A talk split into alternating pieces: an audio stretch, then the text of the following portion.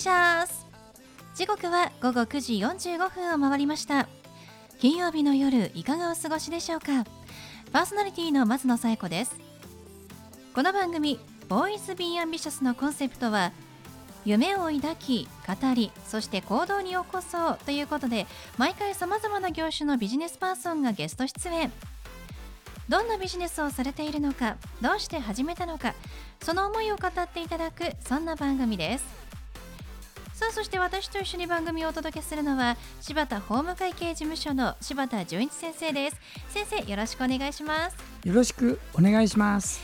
あっという間に11月も終わり、えー、もうあとね今年も1か月ちょっとということになりましたね。ねはい、なんかそうイベントごと、まあ、10月に入ったらすぐにハロウィンの、はい、えー、装いに街がなって、はい、終わったらまあ、11月って特に何もないのでなんか早めにクリスマスの準備をするのかなとかあったりするんですけれども、えー、まあもうねあのクリスマス準備始めてる、まあ、お店の方も多いですよね。はい、うん、ということで1年の流れがあっという間でしたけれども、はい、まあ、柴田先生こう、はい、11月から12月、まあ、年末に向けてお仕事の変化っていうのは何か終わりなんですか、ええ。これはね12月役所が閉じる時までに、うんギリギリでね毎年ね戸籍謄本取ったりもういろんなので走り回りますね。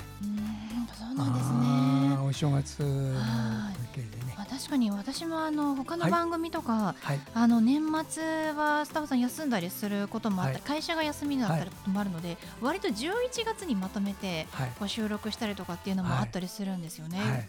これはね自分で忙しくするんじゃなくてね 毎年そうなるって思う。うん、そういうことをね。そね。わかりました。今忙しくてもね、皆さん体調崩さないように気をつけてくださいね。はい、それでは第86回 Boys be ambitious スタートです。この番組は遺言相続専門の行政書士柴田法務会計事務所の提供でお送りします。それでは先生今夜のゲストのご紹介をお願いします。はい。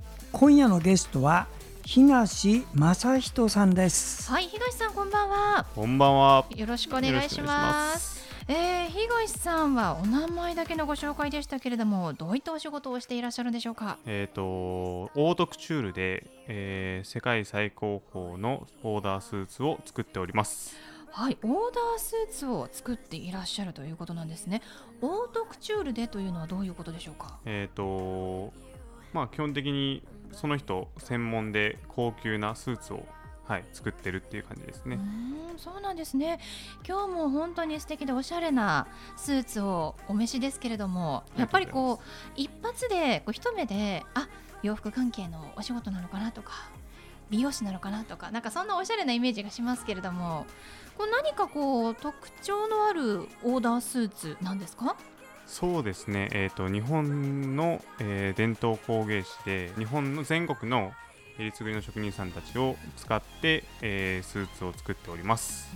そうなんですね、まあ、日本のということで。ではあの普段、えー、サラリーマンの方が着られているようなスーツをオーダーで作るというのとはまた少し違ったということなんでしょうか？そうですね、えっと、一般用のそちらのスーツも作ってはいるんですが、はい、基本的にはまだ別の1000万円からの、まあ、日本のですね伝統工芸士たちがと一緒に作ったスーツを作っております。えー、そうなんですね、はい、金額が半端ない聞き間違いかなと思ったんですけれど1000万とかですか？そうですね。最低1000万円からとなっております。えー最低1000万円から、はい、そんなオーダースーツ聞いたことないんですけれどもあのどんなデザインになるんですか？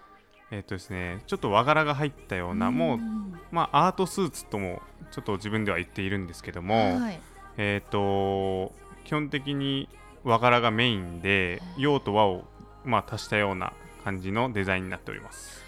なるほど。あのそのスーツはどんなところで着られるんでしょうか、えっと、基本的にはですね、えっとまあ、レッドカーペットの、まあ、ショーなどあとはまあその一流の、まあ、功績を残した方成績などを残した方に、えっとまあ、贈呈という形で送るというものでも販売はしております。そうなんですね本当にでは特別なスーツということですね。はい、す。あの東さんご自身はそのオーダースーツを作る上でどんなあの役割といいますか立場でいらっしゃるんですか？そうですね。自分はデザイナーという感じで、えー、その時はしております。そうなんですね。はい東さんご自分でデザインをされるんですね。そうですね。はい。い。どうしてこうオーダースーツを始めようと思われたんですか？まあもともとスーツが好きっていうのもあったんですけどちょっと私服よりもかっこよく見えるなっていうところから最初はオーダースーツに興味を持ち始めたっていうのが最初ですねうん、確かにスーツを着ているあの男性ってかっこいいですよね。いやかっこいいんです、うん、かっこいいなって思思います。はい 柴田先生もねいつもスーツでいらっしゃいますけれども、やっぱりシャキッとしますよね。うん、あの東さんのお作りになるものは、アートだからね、ええ。こっちはあの作業服。いやいやいやいや。そんなことはないですけれども。まあサラリーマンとしてのね、はい。カチッとしたあの、まあ、衣装と言ってもいいかもしれませんけれどもね。はいでも東さんは本当にまさにあの 衣装として着るために作るスーツということですけれどもただ本当にその金額だとあの生地もそうですけれども何にこうお金をかけて素晴らしいものを作ってるんですか？まあ一番は職人ですね、えーパーツの、まあ、生地だったりボタンだったりっていうまああとは柄っていうのでまあそこら辺にもう全てですね。全てにもう手が込んでるっていうところがうちの強みなんじゃないかなと思いますそうなんですね。そのではオーダーされるその注文によって職人さんもこう違う方が担当されるということですか？そうですねもう全て違う職人さんが、えー携わっているっていうことですねでもそれ見つけるのも大変ですよね。いやめちゃくちゃ大変ですもう本当に宝探しゲームのような感じででも楽しんでやってますあそうなんですね。だって情報がね入ってこないとなかなかね職人さん見つけるのも大変ですけれどもね。はいこのオーダースーツっていうのは何かこう、まあ、ブランド名があったりとかお名前がついてたりするんですか？そうですね、えっと、こちらのブランドは、まあ、自分の名前で、えー世界に勝負しようということで、正人という自分の名前を取ってつけています。そうなんですね。オーダースーツ、正人のでは東正人さんとはい、いうことなんですね。はい。すごい自分の名前をブランド名にって本当にもうでは世界に行ってやろうという思いがあるんですね。そうですね、やっぱり世界には自分の名前を売りたいかなと思って、はい、つけさせていただきました。はあ、そうなんですね。でもこう既製品とのまあ違い何がこう違くてそれを作りたいっていう気持ちになったんですか？えっと、一番はですね、えっとまあ、基本的にオーダースーツというのは、まあ、イタリアの生地だったりイギリスの生地だったりっていうのが、まあ、基本的にはその一般のものなんですけど、まあ、ちょっと自分がそこに疑問を抱きまして、うん。日本の生地では作らないのかと。日本人がなぜ日本の織物で作らないのかっていうところがちょっと自分的に不満があったのがちょっと最初かなとは最初でまあそこでまあ皆さんこう大手にはこういう小さい、あのー個人事業主のところは勝てないのでそれだったら価格をバコンと上げちゃおうとっていうのでとりあえず上げてみたっていうところが一番最初のきっかけですかね。はい、そうなんですね。いやもともとまあスーツがお好きで。で、まあ、疑問を持ち始めた、まあ、じゃあ自分がスーツを着ていて、まあ、そのなんですか合わないとか、まあ、そういったところもなんかこうあったんですか？いや合わないことはなかったんですけども、うーんただ単に自分のところでどこか腑に落ちないところがずっとあったっていうところが、はい、一番ですね。そうなんですね。なかなかね普段スーツを着ている方もこう疑問を抱くって少ないと思うんですが、まあ、そこをまあ着目してじゃあ自分が違うものを作ろうっていう発想になったこれがすごいなって思いますけれどもそこでこう日本に、まあ、フューチャーをする日本の職人さんでいい文化を発信するっていうのはやっぱりこう今、まあ、日本の古き良き文化に着目しているこの時代にもやっぱり合ってるのかななんて感じますね。ね。うーん柴田先生どう思いますか？うん。えーまさにね本当和洋2つ合わせた混合の文化みたいなね、あのこれからどんどんそういう世界が増えていくんじゃないかなと思いますね、なんか我々の時はちょっとねあの様式に合わせるっていうね。はい。もう実際にもうあの1000万円のオーダーっていただいてるんですもんね。一応ですね贈呈っていう形であのーまあ海外の著名人のバックダンサーとかに、えっと、贈呈っていう形でこう、まあ、オファーはしてるんですけど、まあ、ちょっとコロナの関係で行けないっていうのがあるので、まあ、ちょっと今中断っていう形になってます。でももしかしたらあのレッドカーペットを歩いている海外のセレブの、まあ、俳優さん女優さん歌手の方が東さんのスーツを着ている姿が今後見られるかもしれませんからね。楽しみですね。そうですね、うん。ちょっと頑張りたいと思います。はいでは最後東さんにお聞きしますが東さんの夢は何ですか？そうですね、えー自分の夢は、えーまあ、海外の有名ブランドに対抗する、まあ、日本のブランドとして正人を世界に売り出すことです。はいでも本当になんか近そうな気がしますね。そうですね、うん。もうやるしかないんで、はい、やっておりますマザヒトというブランドのオーダースーツですね。はいちょっと私もテレビで見る日を楽しみにしたいと思います。ありがとうございます。はいということで本日のゲストはオーダースーツマサヒトの東正人さんでした。東さんどうもありがとうございました。ありがとうございます。ありがとうございました。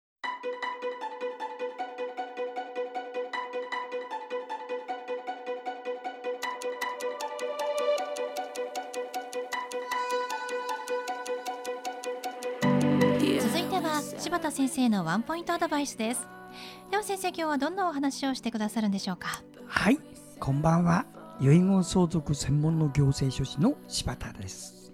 私はこの仕事を31年やっておりますので、いろんな体験しているので、その中から皆さんにお役に立てることをですね、一つだけご提供するようにしています。これはね、今日はね、あなたの親が亡くなりました。子供たち3人で親の遺産分割協議をしているところでした。そういう時にあなたのおじさんが亡くなりましたって連絡が来ました。おじさん子供いたんですよ3人も。奥さんはもう亡くなっちゃったけどね。その3人がね相続放棄したの。相続放棄したってことはおじさんの借金はおじさんの兄弟に来ます。その兄弟の人があなたのお父さん。お父さん亡くなったからあなたたち3人にこの借金を返済してくださいって来たわけですよ。どうします？皆さんこういうの来たら。つまりその時になんで我々にこうのこの来るのか。まず一つ疑問点。それはねおじさんがあのーの子供たちが相続を放棄する時ね兄弟の子供たち全員でやらないとダメなんです。こういうの。ねこういう問題出ますよ。だからよく注意してください。と同時にねあなたおじさんの相続放棄したら自分の親の相続放棄なる？なったら大変だよこれ。はっきり言います。結論言います。関係ないんですおじさんはおじさん。親は親。だからおじさんの家庭裁判所の方に放棄いたします。親を放棄しなければお父さんのはもらえます。そういうことでぜひですねあのこういうこと悩んでたら私専門家として皆さんのお役に立てると思いますのでぜひお電話くださいね。はい。柴田先生の相談は電話東京03-6780-1408 6780-1408までお願いします。以上柴田先生のワンポイントアドバイスでした。先生ありがとうございました。ありがとうございました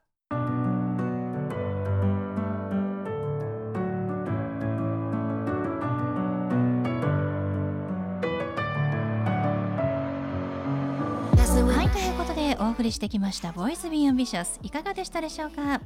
本日のゲストはオーダースーツ正人の東正人さんでした、えーインスタグラムがあります。アカウント world ドット suits アンダーバー tailor。 world ドット suits アンダーバー tailor で検索してご覧ください。それではまた来週この時間にお会いしましょう。お相手は松野紗友子と柴田純一でした。それではさようなら。さようなら